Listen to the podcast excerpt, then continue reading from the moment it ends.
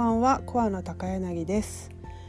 令和元年がスタートして初めてのヨガのレッスンが終わりました。先週ねお休みをいただいたのでちょっとね1週間ぶりのヨガになりますのでやはり体が固まってる人がすごい多かったです。今日ヨガをやってみて感じたヨガの魅力というか特に私のレッスンの中でのおすすめのポイントなんですがたくさんあるんですけれども今日は3つご案内したいと思います。まあ、1つ目なんですがまず体の癖歪みがわかるということだと思います。と特にこの全身をくまなく動かすような伸ばして鍛えてというようにね動かすようなヨガになりますので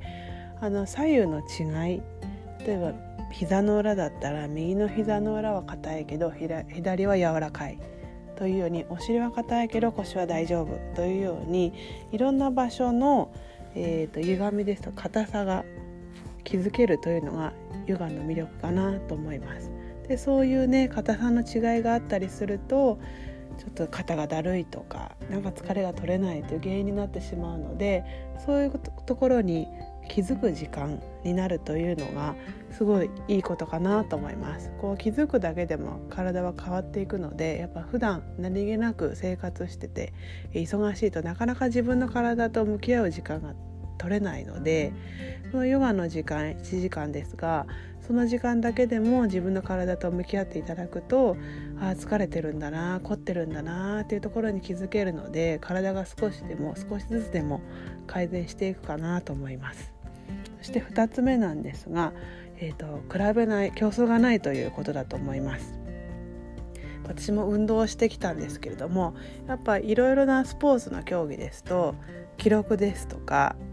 例えば相手がいたりとか常に競争心、まあ、仕事でも社会生活でもそうですけれども競争心というのが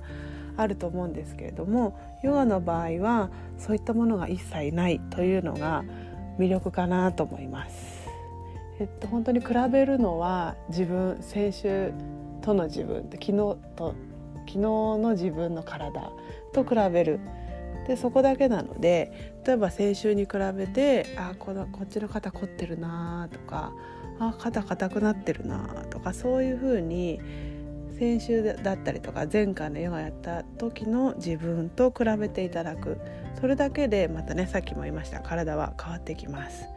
そういうふうに相手との競争がなくただ自分のことに集中して向上していけるっていうのはヨガの魅力かなと思います。で今日もあのヨガの中であの肩をほぐすようなポーズがあったんですけれどもあのお客様の中でどうしてもできない方がいらっしゃいました。でも笑っちゃうぐらいできない方がいて特にこの私のヨガは雰囲気をこう笑いというか明るい雰囲気であのやっていますのでこう静かに自分の体と向き合うんですけどもシーンとした雰囲気がなくてどっちかというと賑やかに「痛い」って言いながらやるようなヨガですのでその方はもうできないことに笑っちゃうぐらいもう涙を流して笑っちゃうぐらい笑っていてそれにつられて周りの方もすごい笑顔になっていたのでなんか本当にヨガは何でも OK というか笑いも取り入れながらそういうふうに自由に楽しめるというのがヨガの魅力かなと思います。あと3つ目ですが最後のリラリラックスタイムのシャバーサナですね。これ屍のポーズとも言われるんですけれどもえっと最後10分ぐらいなんですけれどもヨガで動いた後に仰向けになっていただいて全身の力を抜いて体を全部リラックスさせるという時間があります。本当にあの寝てるだけなんですけれどもこう自然治癒力というか脳を休めてくれるのでこうストレスも軽減してくれるし体の緊張も和らいでいくのでこれをやるだけでもなんか頭痛がなくなったりとか疲労が取れたりとか不眠症が緩和したりとかいろんないい効果があります。またこう全身を気持ちよく動かした後に